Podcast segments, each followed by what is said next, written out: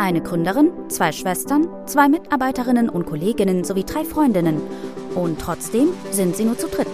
Gemeinsam quatschen sie über Erfahrungen und Erlebnisse, die sie in ihrem Werdegang bisher geprägt haben, sei es aus alten Arbeitsverhältnissen, ehemaligen Freundschaften oder während der Gründungsphase. Hello, hello. Hi. Moin. Willkommen zu unserer nächsten Podcast-Folge. Was sollen wir sagen? Wir haben mal wieder unserer Spontanität freien Lauf gelassen und haben die eigentlich geplante Folge eine halbe Stunde vor der Aufnahme über Bord geworfen. Also, ja, das ist mal wieder ganz typisch Medien im Kopf. Aber was soll man machen? Auf jeden Fall wollten wir eigentlich über das Thema ja, Stadt versus Land, Social Media Marketing sprechen, aber das werden wir auf jeden Fall auf ein andermal verschieben. Könnt ihr euch jetzt schon drauf freuen. Heute hingegen möchten wir eher so in Richtung Deep Talk gehen. Und ja, wir sprechen heute über das Thema lebensverändernde Entscheidungen, wie man mutig neue Wege geht. Sehr spannend auf jeden Fall. Ich glaube wirklich, das wird so eine richtige Deep Talk Session. Also, ich freue mich ein bisschen drauf, bin ich ehrlich. Wir freuen uns. Schauen wir mal, was wird. Was wird. Ja. Ich würde sagen. Sollen wir direkt mit der ersten Frage starten? Ja. Seid ihr bereit? Okay. Welche Ängste und Bedenken können auftreten, wenn man eine lebensverändernde, lebensverändernde Entscheidung trifft und wie kann man damit umgehen? Ich lasse dir den Vortritt, Marie. ah, Lea. Nicht so schüchtern. Also ich finde, erstmal kommt es ja darauf an, in welchem Bereich diese lebensverändernde Entscheidung ansteht. Und vor allem, meistens ist es ja so, wenn es ja so eine große Entscheidung ist, trifft sie dich ja nicht alleine. Mhm. In der Regel, muss man dazu sagen. Aber jetzt beispielsweise, keine Ahnung, du lebst jetzt mit deinem Partner zusammen oder mit deiner Partnerin und der nächste Schritt steht an und du sagst, okay, gründen wir jetzt eine Familie, ziehe ich in die kommen, äh, ziehe ich in die nächste Großstadt für den neuen Job, den ich da antreten kann. Das betrifft ja dann in dem Falle nicht nur einen selbst, sondern ja auch den anderen ja. Partner, Partnerin ist ja ganz egal. Oder wenn man dann vielleicht sogar schon eine Familie hat, dann auch die Kinder oder auch, wie gesagt, das andere nähere Umfeld, Freunde, Eltern, was auch immer. Und ich finde, dann ist es so, je mehr Personen involviert sind in solchen großen Entscheidungen, desto größer sind auch die Ängste und Bedenken bei sowas. Mhm. Also versteht ihr, was ich meine? Ja. ja. Ich glaube, es kann in beide Richtungen gehen. Also ich glaube, dass einem das auch Sicherheit geben kann, so eine große Entscheidung nicht alleine treffen zu müssen. Mhm. Aber es ist natürlich umso schwieriger, wenn man gucken muss, dass nicht nur die eigene, eigenen Bedürfnisse und Ängste und sowas ihren Platz finden, sondern eben dann auch die der anderen. Also es macht es irgendwie einerseits komplizierter, aber andererseits vielleicht ein bisschen weniger schlimm. Ich weiß nicht. Ich finde es gar nicht so. Ich finde es nur schwieriger. Ne? Weil wenn du ja alleine bist, dann kannst du selber Pro und Contra abwägen mhm. und für dich entscheiden. Aber wenn du zu zweit bist, musst du ja immer so auch im Kopf haben, oh, was denkt jetzt mein Partner? Wird er das mit mir durchziehen? Ja. Weiß nicht, das hat, dann hast du noch mehr Gedanken, worum du dich kümmern musst, als wenn du alleine wärst. Also ja. ich finde sowas immer schwierig. Also ich ich und mein Partner, wir stehen vor einer riesigen Entscheidung. Die droppe ich nicht. Noch nicht. Und ich finde, das ist ziemlich schwierig, weil teilweise sind wir einer Meinung und dann aber wieder auch nicht, weil der eine hat mehr Erfahrung in dem Gebiet und der andere halt nicht. Und das ist dann so, ja komm, wir machen das, aber du kümmerst dich dann mehr oder du machst mhm. es dann halt mehr als ich. Und dann denke ich mir dann so, ja, irgendwie auch dumm, wenn man sich was zusammenholt was aufbaut, dann sollte man auch gleichzeitig beide müssen dann genauso viel geben. Mhm. Wisst ihr, was ich meine? Ja, ja, ja. Und ich finde das schon wieder so, oh, wenn ich jetzt alleine wäre, wäre es leichter, weil dann wäre das mein Problem und nicht unser Problem. Mhm. Ja, deswegen, ich glaube, am Ende des Tages kommt es auch immer darauf an, was halt die lebensverändernde Entscheidung ja, ist. Voll. Also sprich, betrifft es vielleicht nur die eigene Karriere. Mhm. Also wechselt man von Unternehmen A zu Unternehmen B. Okay, wechseln, vielleicht wechseln deine Arbeitskollegen, deine Arbeitszeiten wechseln. Vielleicht hast du einen längeren Anfahrtsweg oder Arbeitsweg generell. Dann finde ich, sind das so Themen, auch wenn das eine große Lebensentscheidung ist in dem Falle und vielleicht auch irgendwo die Familie betrifft, weil man vielleicht irgendwie zwei Stunden mehr am Tag weg ist So als Beispiel, wenn man irgendwie einen größeren oder längeren Anfahrtsweg hat. Aber nichtsdestotrotz finde ich, kann man das dort besser abwägen, als wenn man jetzt zum Beispiel sowas hat wie, okay, wir müssen in eine andere Stadt ziehen. Mhm. So, und beispielsweise sind Kinder involviert, die hier vielleicht zur Schule gehen, in den Kindergarten oder schon ihren gewissen Freundeskreis haben oder auch Partner, ne? Ja. Deswegen, ich, ich glaube, da kommt es halt immer so ein bisschen drauf an. Und ich glaube, welche Ängste, ich glaube, meiner Meinung nach gibt es in dem Fall immer nur eine Angst oder ein Bedenkensmuster, was in dem Raster reinfällt. Und zwar ist es dieses, okay, wenn ich jetzt diesen neuen Weg gehe, ist der schlechter oder besser?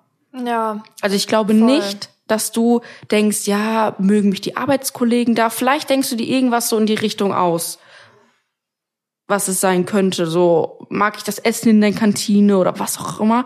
Aber am Ende des Tages, wenn du selbst diese Gedanken auf den Ursprung zurückführst, dann ist es immer der Gedanke, ist das, was ich jetzt verlasse, besser oder schlechter? Ja, voll. Also das sehe ich genauso. Also ich finde, das, was du beschrieben hast, das sind ja immer so ein bisschen dieses Was wäre wenn Gedanken oder was ist wenn. Und irgendwie tendiert man ja schon so dazu, dass das, was man dann aufgibt in dem Fall, erstens eigentlich schon total komisch, dass man das dann irgendwie auf einmal so als Verlust empfindet, weil mhm. eigentlich, man kann es ja auch so drehen oder aus der Perspektive sehen, dass das jetzt der nächste Schritt ist und dass das halt Wachstum ist und sowas. Und es ist ja schon irgendwie komisch, dass man dann so das Gefühl hat, okay, ich muss jetzt etwas dafür aufgeben oder sowas. Und dann halt, dass man irgendwie dazu tendiert, dass das, wie du schon gesagt hast, das, was man jetzt verlässt, ähm, ob das nicht doch besser gewesen wäre. Also so ein bisschen das Gras ist immer grüner da, wo mhm. man gerade nicht steht, mäßig. Also dass man sagt, okay, wenn ich mich jetzt dafür entscheide, was ist, wenn das hinterher sich dann rausstellt, irgendwie, okay, es war das Falsche, das andere wäre doch besser gewesen und sowas.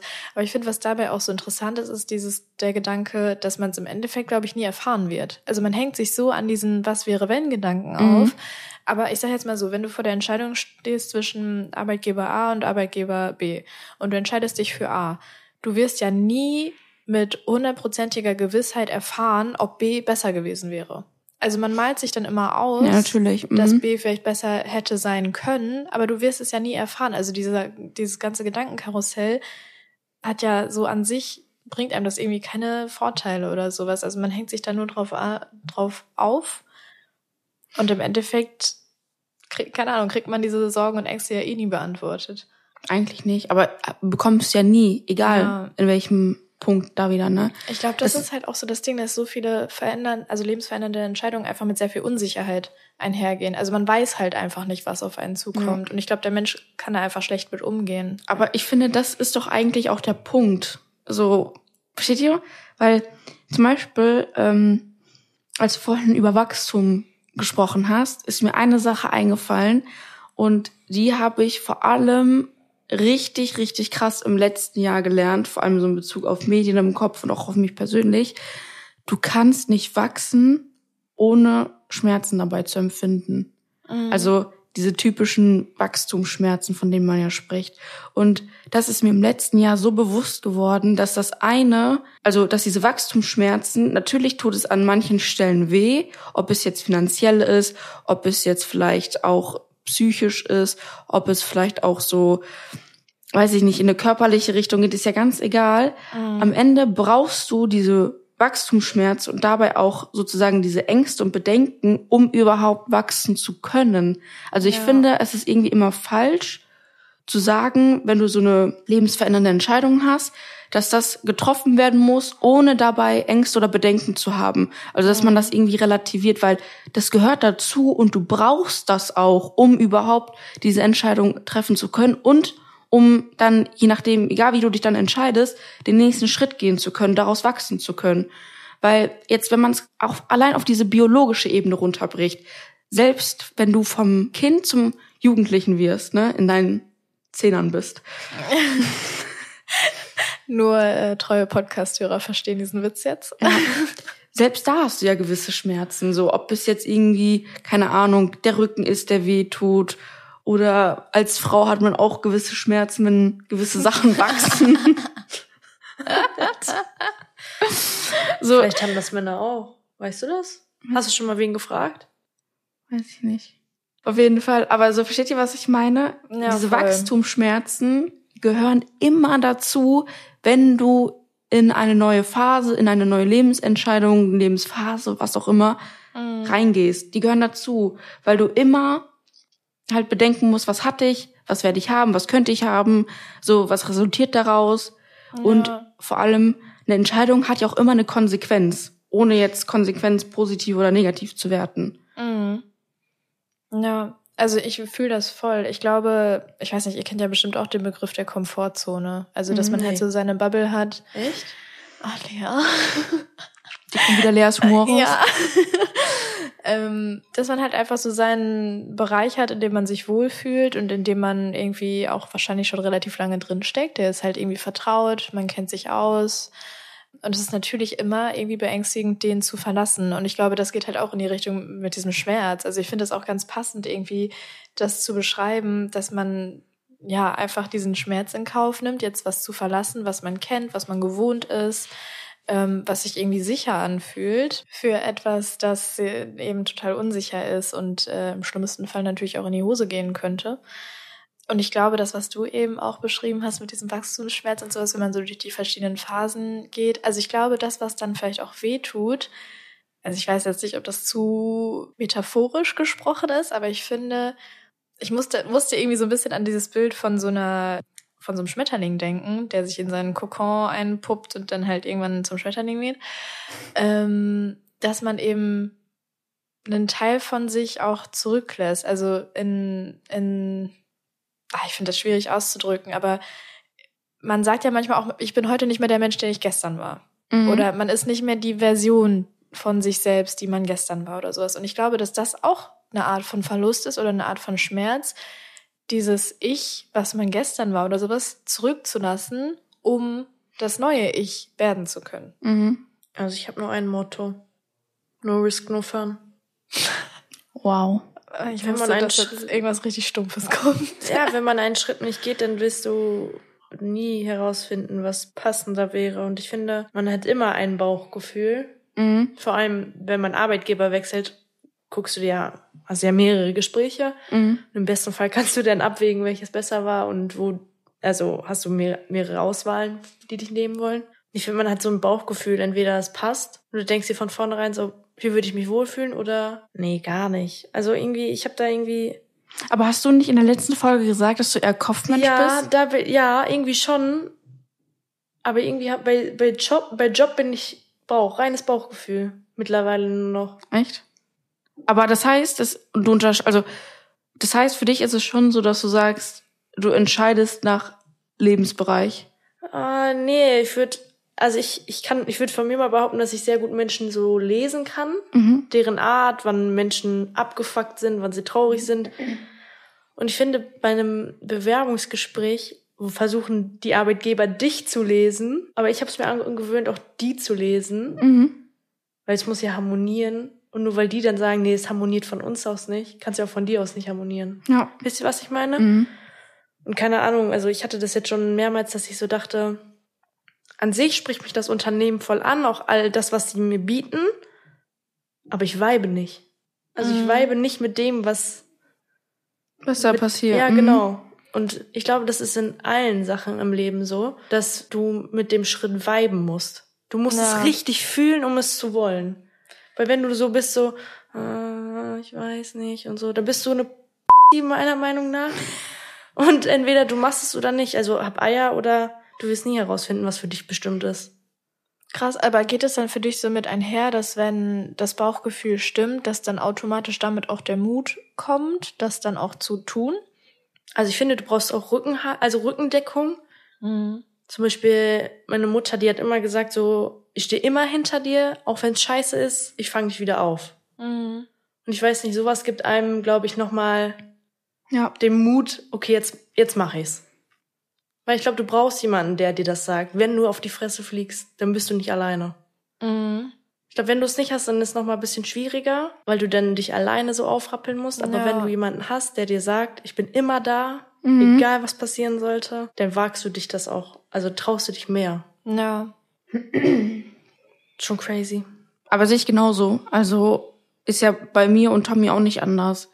Also ich glaube, oder wie gesagt, ich glaube, das habe ich schon mal in der Jubiläumsfolge gesagt, hätte Tommy mich auch dazu nicht animiert, dann hätte ich auch am, im August 22 Medium im Kopf nicht, oder September 22 Medium im Kopf nicht offiziell gegründet. Tommy war auch in dem Sinne die treibende Kraft, die dann so gesagt hat, ey, mach das jetzt. Deswegen, also ich glaube schon, dass du, dass es auf jeden Fall einen riesen Einfluss hat, mhm. ob du jemanden hast, der dir halt, ob es jetzt den Rücken stärkt oder der hinter dir steht oder ist ja ganz egal, ne? Muss ja nicht immer so risikobehaftet sein, so eine Lebensentscheidung. Aber selbst zum Beispiel die Familiengründung, wenn da zum Beispiel ein Partner hinter dir steht, egal in welcher Lebensphase man beispielsweise steckt, ob Ausbildung, Studium, keine Ahnung, oder gerade erst in die Berufswelt eingestiegen, selbst dann ist es ja so, wenn dein Partner oder deine Partnerin sagt, ey, wir schaffen das, dann hast du gleich direkt einen ganz anderen Mut, wie äh, Lea das gesagt hat, oder Vibe ist ja ganz egal. Und ich meine, ob dann jetzt auch die Familie hinter einem steht, ist ja dann umso schöner. Aber solange die Person, mit der du irgendwie am meisten unterwegs bist, in Anführungsstrichen, dich da stärkt, dann hilft das, glaube ich, immer enorm. Und hilft dann auch so diese Ängste und Bedenken so ein bisschen, ja, nicht einzudämmen, darum geht's gar nicht, aber so die mit zu besprechen, ja, sage ich mal so, ne? Ich glaube, es ist auch echt nicht selten der Fall, dass andere in solchen Situationen dann mehr Vertrauen in einen haben als man selbst. Ja. Also man selber zweifelt dann eher und geht irgendwie vom Worst-Case-Szenario aus und malt sich irgendwie all die Risiken aus, die halt eintreffen können. Und andere sind dann eher so, du schaffst das. Und ja. geben einem dann so dieses Gefühl, dass man auf sich selber auch vertrauen kann, finde ich. A funny side fact. Ich war die Einzige, die Vertrauen in Medien im Kopf hatte von meiner Familie und so. Alle haben so gesagt, oh, bist du sicher, dass das klappt?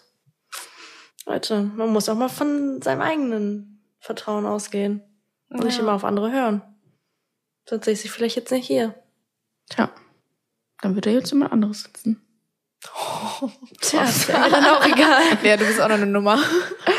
Nein, aber habt ihr denn schon mal so, so jetzt vielleicht nicht nur im beruflichen Sinne Lebens bedeutende oder lebensverändernde Entscheidungen getroffen? Ja, also ich stecke gerade auch mitten in einer tatsächlich, die auch sehr schwierig war für mich. Und zwar wohne ich gerade offiziell noch in der WG mhm. und bin jetzt aber dabei auszuziehen aus dieser WG und meine Mitbe Mitbewohnerin, die aber auch gleichzeitig meine Freundin ist, die bleibt noch in der WG wohnen. Mhm. Also die möchte da gerne bleiben. Und das war für mich einfach sehr schwierig, weil es halt nicht nur darum ging, jetzt eine Wohnung aufzugeben, sondern eben auch zu sagen, dass sich das, also dass sich das natürlich auch auf die Freundschaft auswirken wird, wenn man sagt, hey, ich möchte übrigens gerne ausziehen und ich möchte dich damit ja irgendwie auch verlassen. Mhm. Das hat das irgendwie zu sowas Persönlichem gemacht. Und dann ging es irgendwie nicht mehr nur um die Wohnung. Und ich muss sagen, das war für mich auch eine sehr, sehr schwierige Entscheidung. Und was mir dabei einfach sehr geholfen hat, ist halt so dieses es klingt jetzt irgendwie total äh, fies oder keine Ahnung, aber man muss halt für sich irgendwie Prioritäten setzen.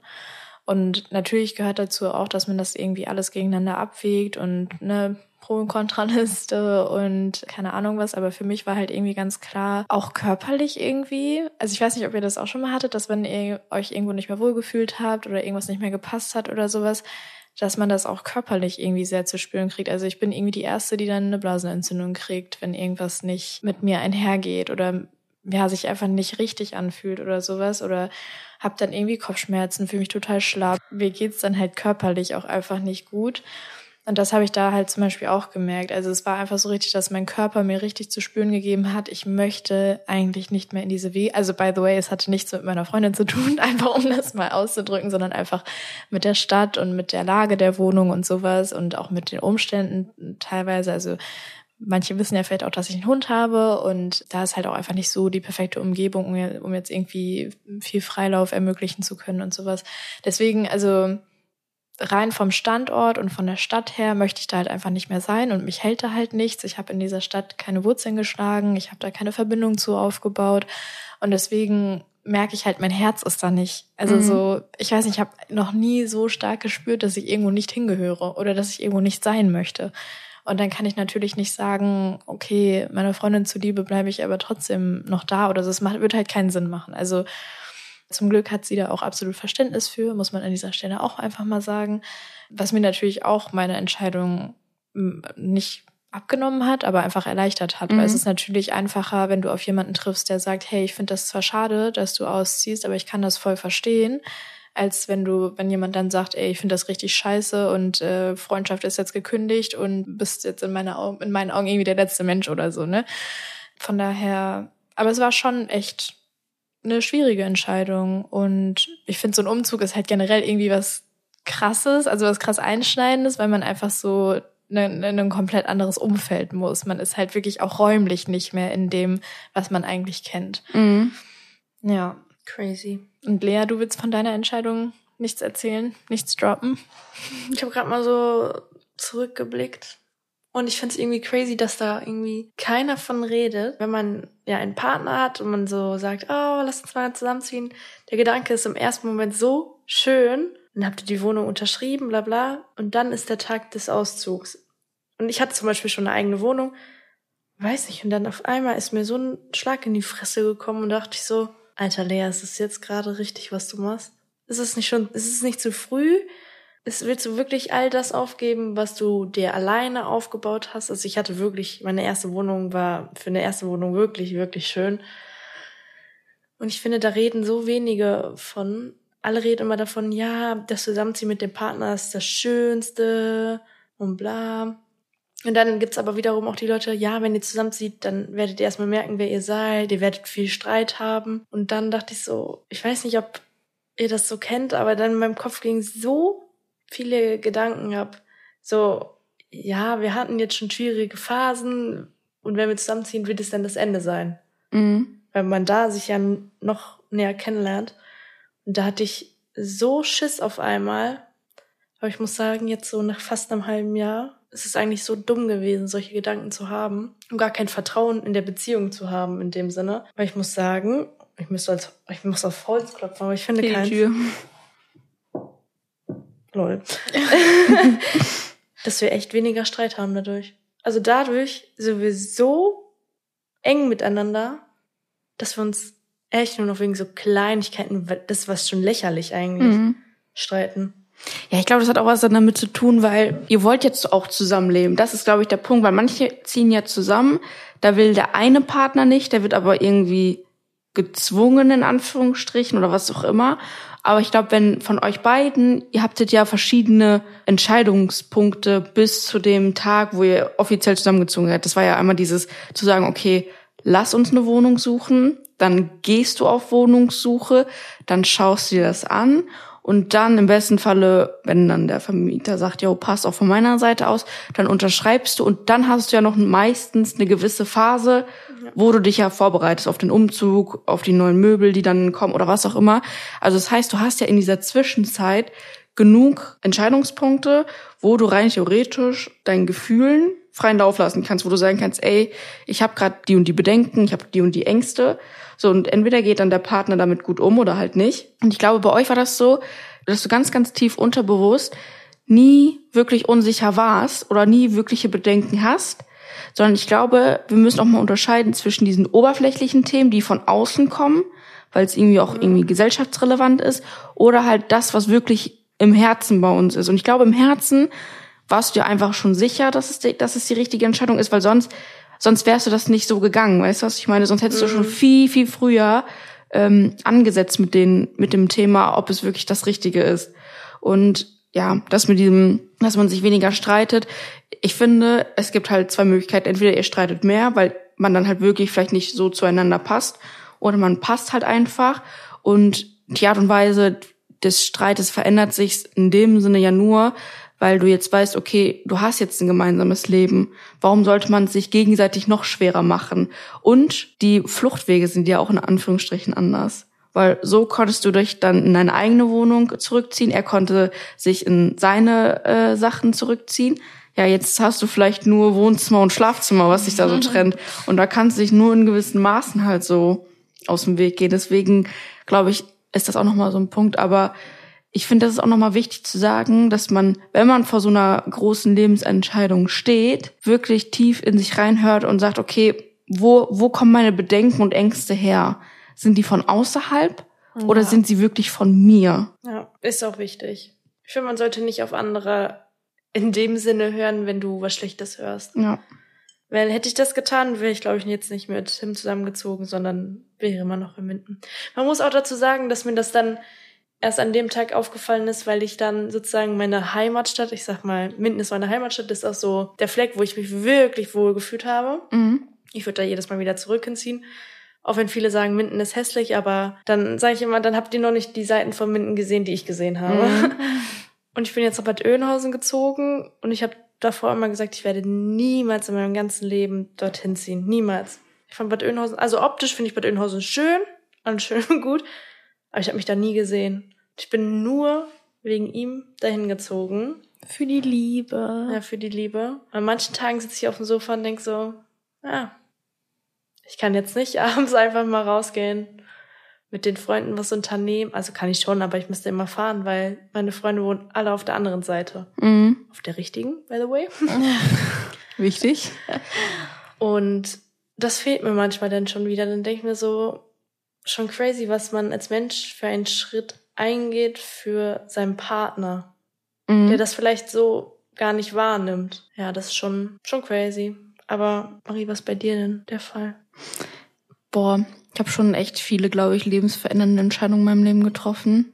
Manchmal bewusst, manchmal unbewusst, muss man auch dazu sagen. Also manchmal sind auch einfach irgendwie diese Entscheidungen gefallen. Ich weiß nicht, ob ihr versteht, so was ich meine. Also so, ja. ohne dass ich sie bewusst so reflektiert habe. Ja, safe. Also zum Beispiel so wie mein Studium. Ich glaube, heutzutage bin ich richtig dankbar dafür, dass ich mich für dieses Studium entschieden habe, auch an der Uni und an dem Standort und allem drum und dran. Das war für mich wirklich die perfekte Entscheidung und ich bereue es in keinster Weise, auch wenn ich dafür einen Studienkredit ja aufnehmen musste. Aber ich muss sagen, ich bin heutzutage so dankbar dafür, weil erstens, was mir das Studium ermöglicht hat, sowohl von, von meinem Karrierepunkt als auch von den Freundschaften, also dadurch habe ich auch vor allem Greta kennengelernt. Und generell durch dieses Studium habe ich mich persönlich auch unfassbar weiterentwickelt. Also wenn ich das so vergleiche mit wie ich davor war und danach. Und da war das zum Beispiel so, ich, ich kann nicht sagen, wie ich diese Entscheidung getroffen habe, weil das war halt so dieses typische, ja, was machst du nach dem Abi? Ne? Mhm. Und für mich war klar, okay, ich will studieren. Ich wusste aber noch nicht, was genau will ich machen. Irgendwann war mir bewusst, okay, ich will was mit Medien machen. Dann irgendwann war, war ich so der Punkt, okay, ziehst du dafür weg oder ziehst du dafür nicht weg? Und am Ende des Tages habe ich mich dafür entschieden, hier im Umfeld zu bleiben, also sprich Bielefeld. Und weiß ich nicht, das war halt einfach alles richtig. Und ich muss sagen, das war weder von außen noch von innen. Irgendwie wurde diese Entscheidung getroffen. Also keine Ahnung, ich kann das irgendwie ganz schlecht beschreiben. Also von daher, ich finde, es gibt solche lebensverändernden, Entscheidungen. Und dann gibt es natürlich noch so Sachen, wie jetzt zum Beispiel das mit Medien im Kopf. Also auch wenn vielleicht Tommy da in dem Falle mich sehr viel motiviert hat, aber am Ende des Tages war ich ja auch der Part, der dann aktiv geworden ist und gesagt hat, okay, ich mache das jetzt, ich kündige meinen Job, den ich hatte und ziehe das jetzt alles durch. Und ich glaube, ja, mh, durch jede Entscheidung lernst du erstens mehr und zweitens wie gesagt, wächst du auch daran. Und irgendwann kommst du zum Beispiel an so einen Punkt, wo Entscheidungen treffen für dich völlig irrelevant wird. Also wie viele Entscheidungen ich mittlerweile an einem Tag treffen muss, damit das alles hier funktioniert, das ist mittlerweile so enorm, dass ich, dass mir das immer am Wochenende auffällt, wenn ich da nur entscheiden muss, was gibt es jetzt zu essen. Da bin ich komplett überfordert. Dann bin ich immer so, keine Ahnung, entscheid du. Ja. Weil, weil ich sozusagen in meinem Alltag hier, jetzt ohne dabei auf euch einzugehen, so viele Entscheidungen treffen muss, dass ich teilweise so simple Sachen gar nicht mehr treffen kann. Ich verstehe voll, was du meinst. Also so richtig, als ob ich so entscheidungsmüde mhm. bin am Wochenende. Ja, ja. Ich glaube, das gibt es auch tatsächlich. Also ich, mm, ich erinnere mich da ganz dunkel an irgendwas aus dem Studium. Und ich meine, ich will jetzt nichts Falsches sagen, aber ich glaube, dass es auch so ist, dass man sich früher am Tag besser entscheiden kann und entscheidungsfreudiger ist als am Ende des Tages, weil du im Laufe des Tages schon so viele kleine Entscheidungen mhm. getroffen hast. Was ziehe ich heute an? Äh, was mache ich mir heute zum Frühstück? Was gibt's zum Mittag? Gehe ich jetzt den Weg oder gehe ich über die Ampel? Genau. Also man trifft so viele Mikroentscheidungen gefühlt, mhm. dass man wirklich am Ende des Tages schon müde ist oder entscheidungsmüde ist, wie du das gerade genannt hast. Und ich kann mir halt vorstellen, wenn sich das über eine gesamte Woche erstreckt und dann vielleicht auch nicht alles nur also nur diese winzig kleinen Entscheidungen mhm. sind, sondern auch größere Entscheidungen, wie von wegen, okay, mache ich die Zusammenarbeit mit dem Kunden jetzt noch weiter oder nicht? Das ist ja dann schon eine etwas größere Entscheidung, wo dann auch was dran hängt und sowas. Also kann ich voll nachvollziehen, dass man dann am Wochenende irgendwann sagt, Alter, ich musste die Woche über so viele Entscheidungen mhm. treffen. Ich muss jetzt mich mal davon ausruhen, die ganze ja. Zeit Entscheidungen treffen zu müssen. Das kann ich auf jeden Fall gut nachvollziehen. Wie wichtig ist es denn für euch, gewisse Risiken einzugehen. Also um beispielsweise dann neue Wege oder neue Themen einzuschlagen. Mm, ich glaube, das lässt sich nicht vermeiden, dass man irgendwelche Risiken eingeht, wenn man so große Entscheidungen trifft. Und ich würde mal sagen, dass die schon sehr wichtig sind. Also ich meine, wir sprechen ja die ganze Folge im Grunde schon darüber, wie viel man daraus lernt und dass man daraus wächst und sowas. Und das ist mir halt immer wieder wert, irgendwelche Risiken dafür dann in Kauf zu nehmen. Ne? Also ich glaube, es gibt wenig größere Gewinne als persönliches Wachstum. Ja, Punkt. Finde ich auch. Deswegen passt mein Sprichwort auch schon wieder. No risk, no fun. Ja. Also das Sprichwort ist ja nicht ohne, ohne Grund. Weißt, wisst ihr, was ich meine? Ja. Also wenn du ja nicht was riskierst, wirst du ja auch keinen Spaß haben. Weil schon alleine die Überlegung, das ist jetzt ein blödes Beispiel, aber wir fahren im Heidepark zusammen. Es gibt immer die Leute, die haben Angst was zu fahren. Deswegen dann überlegst du ja, oh, soll ich das jetzt machen, soll ich es nicht machen? Schon bei so einer kleinen Entscheidung riskierst du ja was. Weißt, wisst ihr, was ich meine? Ja, den Spaß zu verpassen. Ja, richtig. Und ich finde, das so musst du es überall sehen. Das Leben ist eine Achterbahnfahrt. Es gibt immer Höhen und es gibt Tiefen. Mhm. Manche Sachen machen halt übel viel Spaß und manche denken sich so, oh, gar keinen Bock mehr. Ja. Aber ich finde, das macht es gerade aus. Und mhm. wenn du nicht risikobereit, risikobereit bist, bist du meiner Meinung nach auch lame. Mhm. Also ich würde es gar nicht, also ich muss sagen, ein bisschen, also ich stimme euch auf jeden Fall zu, aber ich habe auch die Auffassung, man muss jetzt nicht über Leichen gehen. Versteht ihr, was ich meine? Mhm. Also gewisse Risiken einzugehen im Leben, ja. Und vor allem, wenn es ja auch nur dich betrifft, ist es eine Sache, wie jetzt zum Beispiel, gehe ich jetzt auf dieses Karussell oder gehe ich nicht, weil, keine Ahnung, ich habe vielleicht Höhenangst oder sowas. Aber ich finde zum Beispiel, wenn du jetzt, äh, nehmen wir jetzt mal irgendwie so ein Beispiel. Jetzt stell mal vor, du äh, stehst vor der, oder du bist voll unzufrieden mit deinem Job. So, weil du magst vielleicht die Company nicht und du findest die Strukturen zu starr. So, und dann sagst du, okay, ich gehe jetzt, du hast aber eine Familie. Du hast, keine Ahnung, ein Kind und eine Frau, die aber auch arbeitet oder ein Mann, der auch arbeitet, ist egal. So, und dann stehst du vor in der Entscheidung, okay, kündige ich jetzt und mache einfach mein Ding, keine Ahnung, ich fange an zu malen oder ziehe ich es weiter durch. Boah, das ist schwierig. Und ich sag's, wie es ist, da finde ich, lohnt es sich nicht immer über jedes Risiko zu gehen. Was man machen kann, ist, dass man drüber sprechen kann, zum Beispiel, wie man zu seinem Ziel kommt, zu sagen, okay, ich möchte vielleicht zeichnen, ich möchte künstlerisch werden. Okay, dann reduzier vielleicht erstmal auf Teilzeit und dann machst du in der Zwischenzeit vielleicht Kunstwerk und versuchst sie irgendwie zu verkaufen, was auch immer. Also so, ne, man, man muss klar irgendwo Kompromisse eingehen können. Aber ich finde, es lohnt sich nicht, jedes Risiko immer einzugehen. Nee, ja, da hast du recht. Weil, wie gesagt, sobald andere Personen involviert sind, muss noch nicht mal was mit der Familie zu tun, zu tun haben, musst du mehr darüber nachdenken. Und ich finde auch, dass nicht jedes Risiko eine Entscheidung wert ist. Nee, okay, du hast recht. Ja, zum Beispiel genauso wie, okay, ich habe jetzt richtig Bock, schnell zu fahren. So, und ich will unbedingt diese Karre vor mir überholen. So, willst du das Risiko eingehen, einen Unfall zu bauen oder nicht? Ja, das mache ich immer. Ja. Außer wenn ich teure Ware an Bord habe. Also ich mache es nur alleine, weil dann denke ich, es ist ja nur mein Leben. Ja, eigentlich in dem Sinne ja nicht, weil aber. Ja, aber also so versteht ihr, was ich meine? Ja. ja, voll. Also man darf natürlich nicht leichtsinnig sein. Ja. Also genau, ich meine, genau, genau. Wir ja. sprechen ja über lebensverändernde Entscheidungen. Das sollte schon irgendwie überlegt sein und nicht überstürzt. Also ne, man darf natürlich nicht leichtsinnig sein, aber ich finde, im Grunde hast du dir das, was du jetzt so erklärt hast, so ein bisschen selber auch nochmal, nicht relativiert, aber so ein bisschen, ich glaube, der spring, springende Punkt ist, es ist ja nicht immer alles schwarz und weiß. Es ist ja nicht ja. immer verlieren mhm. und gewinnen. Es mhm. ist auch nicht immer kündigen oder für immer da bleiben, bis ich tot umkippe. Naja, ich weiß. Also ja. es gibt ja viel dazwischen. Es ist nicht immer, ich weiß nicht, die Beziehung jetzt verlassen für immer oder für immer bleiben, bis man zusammen stirbt oder so, keine Ahnung. Also es gibt ja immer so Nuancen. Es gibt viel irgendwie so Kompromisse, also das hast du ja eben gerade auch angesprochen, man muss ja nicht direkt kündigen, dann guck doch erstmal, ob es in, in Teilzeit besser wird und ob du in der restlichen Zeit deinem eigentlichen Traum nachgehen kannst. Also ich glaube, es gibt immer so, ja, wie gesagt, einfach Kompromisse und man kann sich ja an sehr große Entscheidungen vielleicht auch manchmal so ein bisschen rantasten, ohne direkt die finale mhm. Entscheidung zu treffen, sondern erstmal so ein bisschen die Entscheidungen, die dahin führen im Grunde. Mhm. Ich, ich revidiere meine Aussage. Weil. No risk, more fun. Spaß. Ja. Nee, weil mir ist gerade sowas eingefallen. Und zwar kannte ich mal wen, also den Menschen gibt's immer noch, lol. Der hat gekündigt, ohne etwas Neues zu haben und ist ja somit das Risiko eingegangen, vielleicht glücklicher zu werden.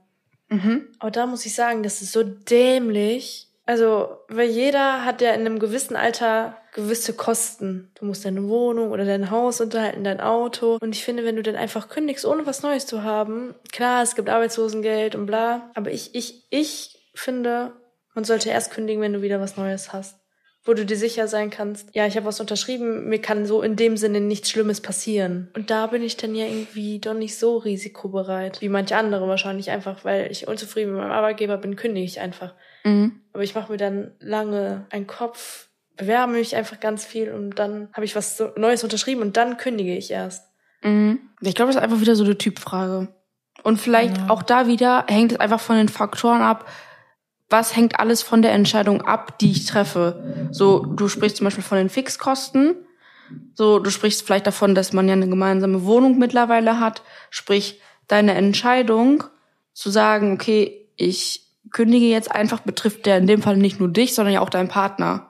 Das heißt, automatisch musst du mehr Faktoren bedenken. Und da ist zum Beispiel wieder, was Jenny gesagt hat, das Thema, dass es ja nicht schwarz-weiß ist. Also nur weil du kündigst, heißt es ja nicht, wieder, dass du ja dann erstmal wieder gar kein Geld verdienst oder sowas, sondern manchmal geben sich auch voll spontan irgendwelche Dinge. So, verstehst du, was ich meine? Ja. Boah, irgendwie ist das Thema voll ist crazy. So Mindfuck auch irgendwie. Ja, ich find's gar nicht so Mindfuck. Also ich glaube im Endeffekt, ich meine, so wie du das jetzt dargestellt hast, Lea, natürlich wäre das dumm. So wie du das jetzt gesagt hast mit dem, keine Ahnung, wenn man kündigt, ohne was Neues zu haben und sowas, dann geht man halt das Risiko ein, dass man nicht so schnell was anderes findet oder sowas. Andererseits, wenn du in dem Job bleibst, der dich irgendwie unglücklich macht, dann, dann setzt du halt deine mentale Gesundheit aufs Risiko. Also ja, weil ich habe ja gesagt, dass man sich in der Zeit bewerben soll. Ja, ja, aber Nicht, ich meine, aber bleibt. nein, aber ich meine, dass wenn es jetzt um die Entscheidungen geht, die man trifft, also wie man, also ich habe das Gefühl, du hast gerade so ein bisschen erklärt, dass man das halt überlegt angehen muss. Ja, muss man. Ich meine, die, was du sagst, es kommt ja nicht von heute auf morgen. Die körperlichen Beschwerden kommen ja. nicht von jetzt auf gleich. Ja. ist ja ein schleichender Prozess. Auch die mhm. Unglücklichkeit kommt nicht von heute auf morgen. Mhm. ist ja ein schleichender Prozess. Und ich kann es nur von mir wiedergeben. Ich war auch totunglücklich in meinem alten Job und habe trotzdem durchgezogen, bis ich was Neues hatte. Ja, aber ich meine, die Entscheidung ist die gleiche. Du bist gegangen. Weißt du, was ich meine? Also ich glaube, dass ich verstehe gar nichts mehr. Also, weil Marie meinte ja gerade, dass das so kopfig ist und sowas. Und ich glaube, an sich ist es das gar nicht. Weil das Ergebnis ist ja jetzt, also die Entscheidung ist ja dieselbe. Du bist, also man ist unglücklich im Beruf, also verlässt man diesen Arbeitgeber.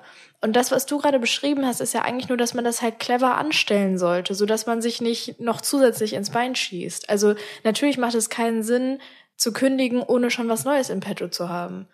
Aber die Entscheidung ist ja dieselbe, weißt du? Mhm. Also ich verstehe, was du meinst. Ja, ja, ja.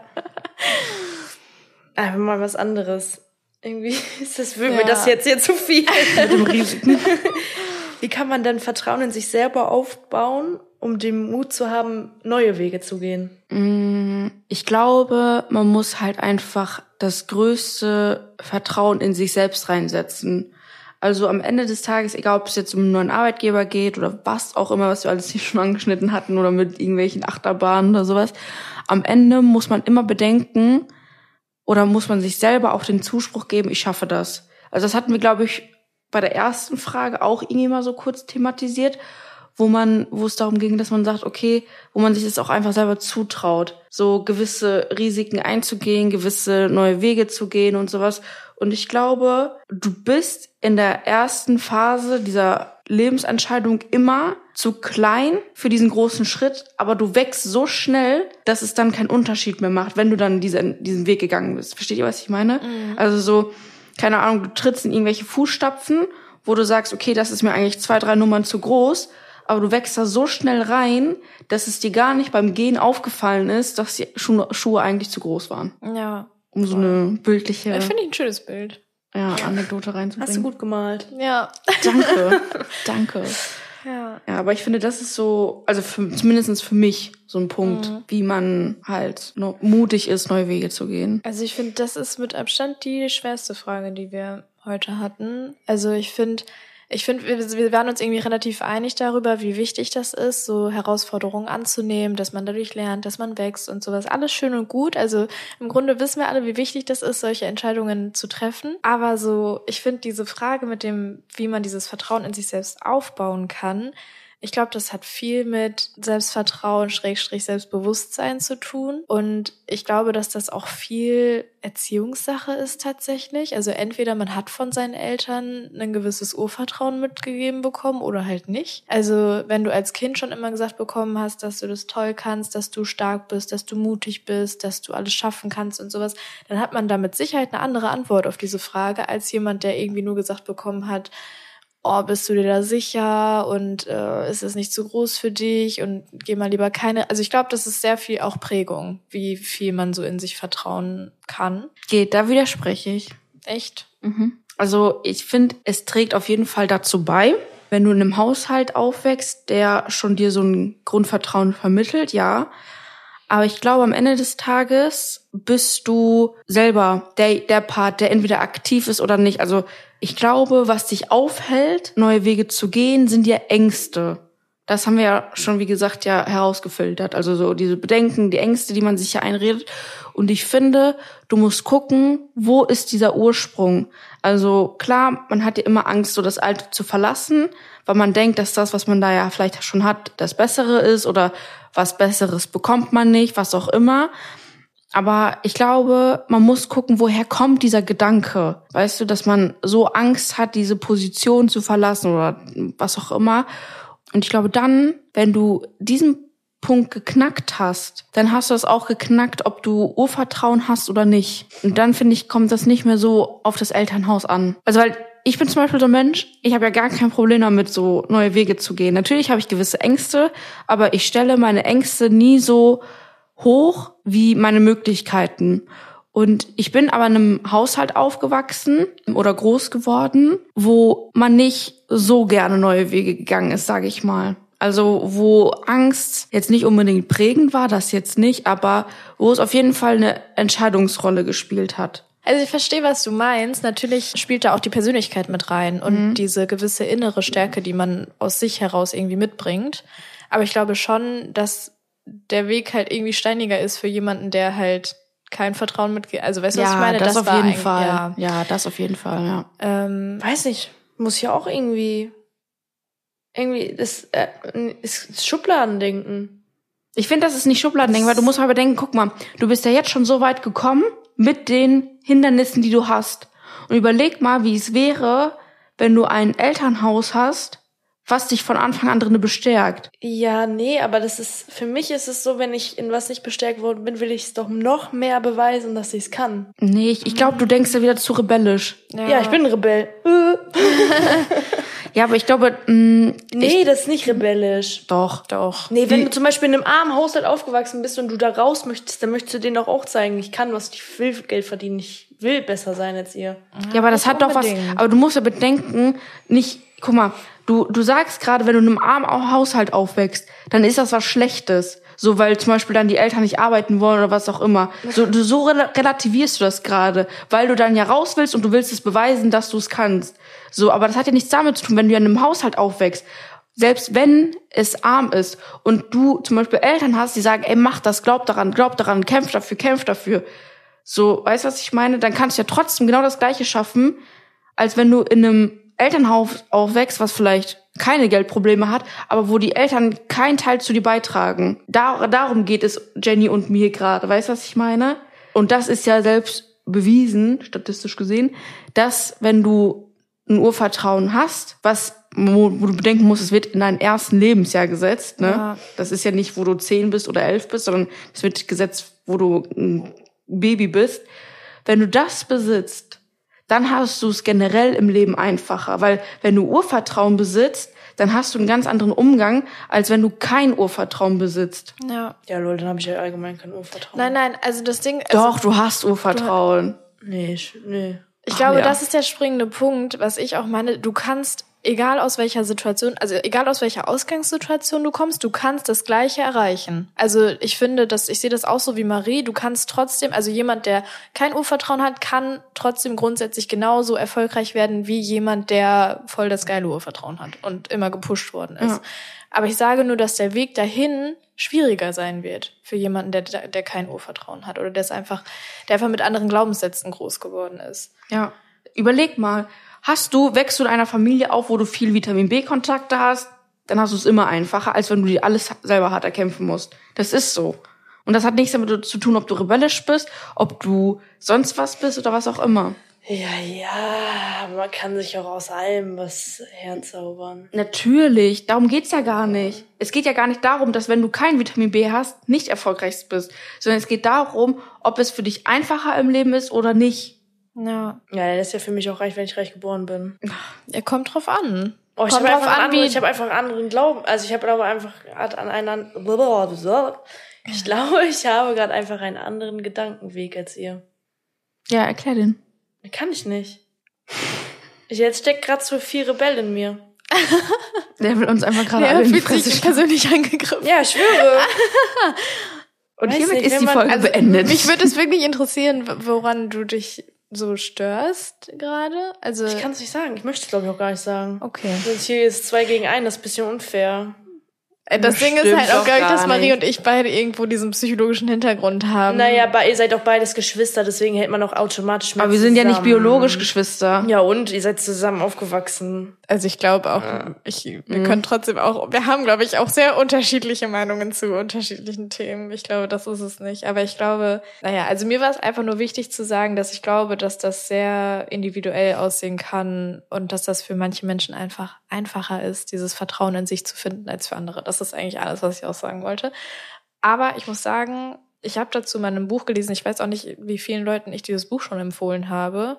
Lea, die habe ich das auf jeden Fall auch das schon empfohlen. 1001 Essays, blablabla. Nee. Also. Stimmt, das Kind in dir muss äh, Heimat finden. Hm? Das Kind in dir muss Heimat finden? Nee, ist nee. ein anderes Buch. Boah, keine Ahnung, ich glaube, du hast mir nicht empfohlen. The Mountain Der Alchemist. Ach so, der Alchemist, ja, stimmt. Ich habe dieses Buch schon so vielen Leuten empfohlen.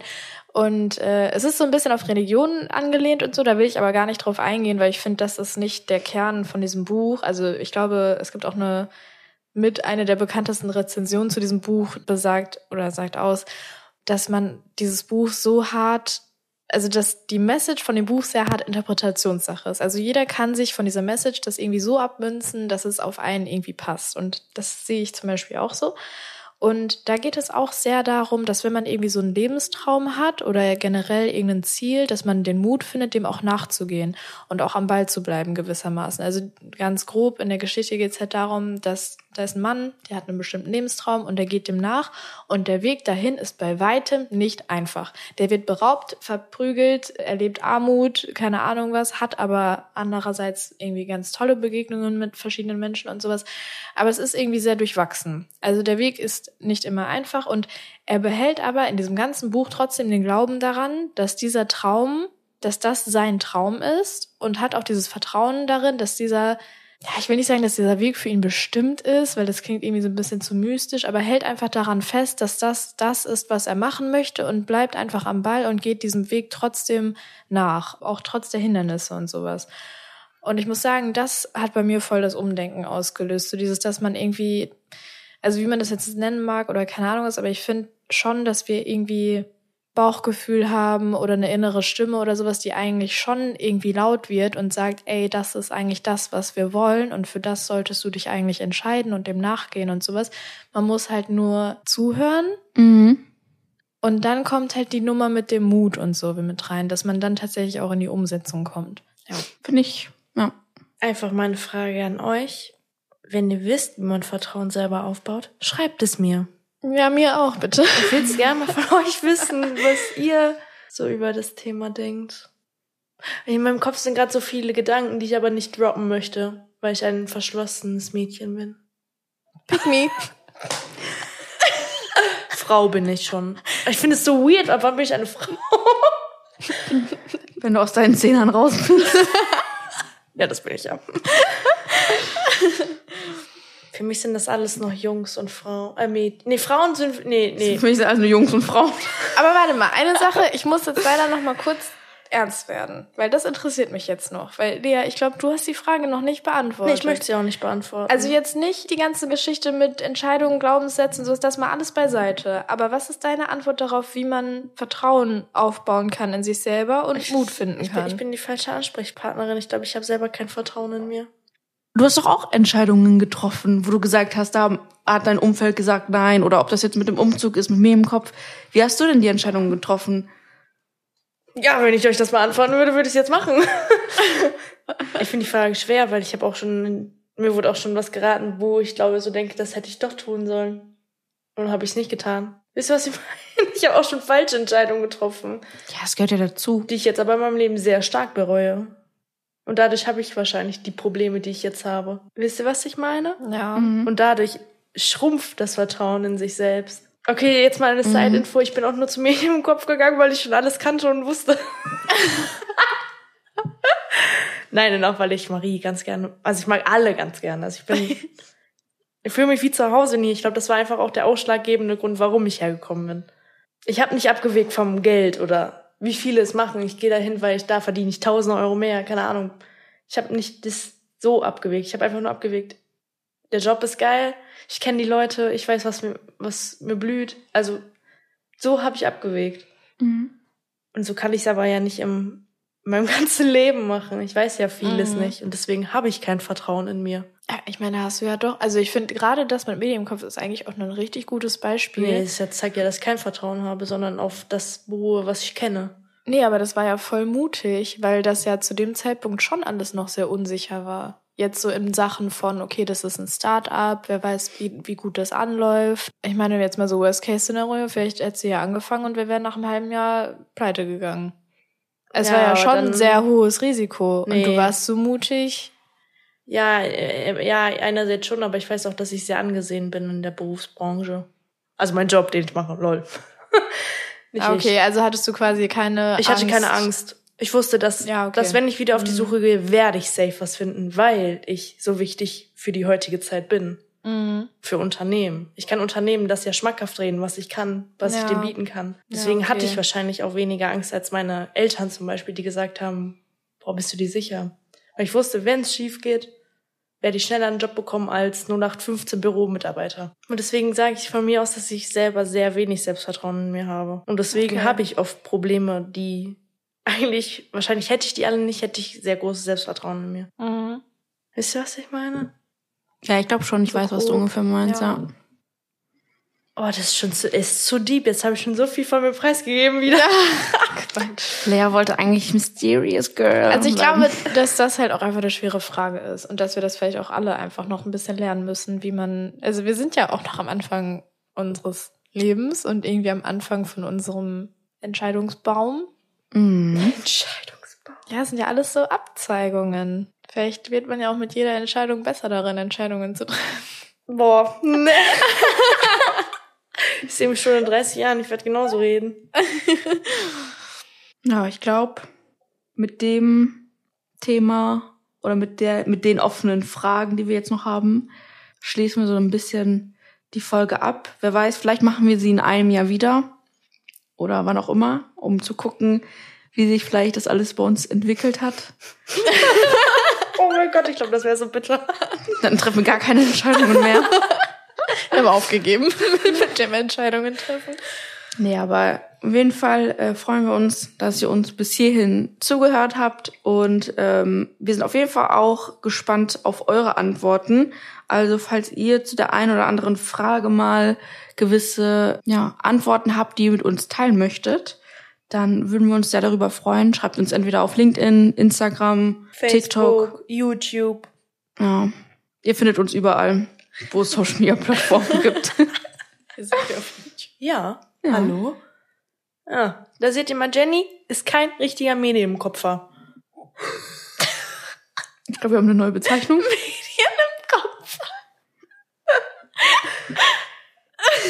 Alles klar, Leute. Hier setzen wir einen Cut und wir schließen die Folge ab. Wir hören uns in zwei Wochen. Tschüssi. Ciao.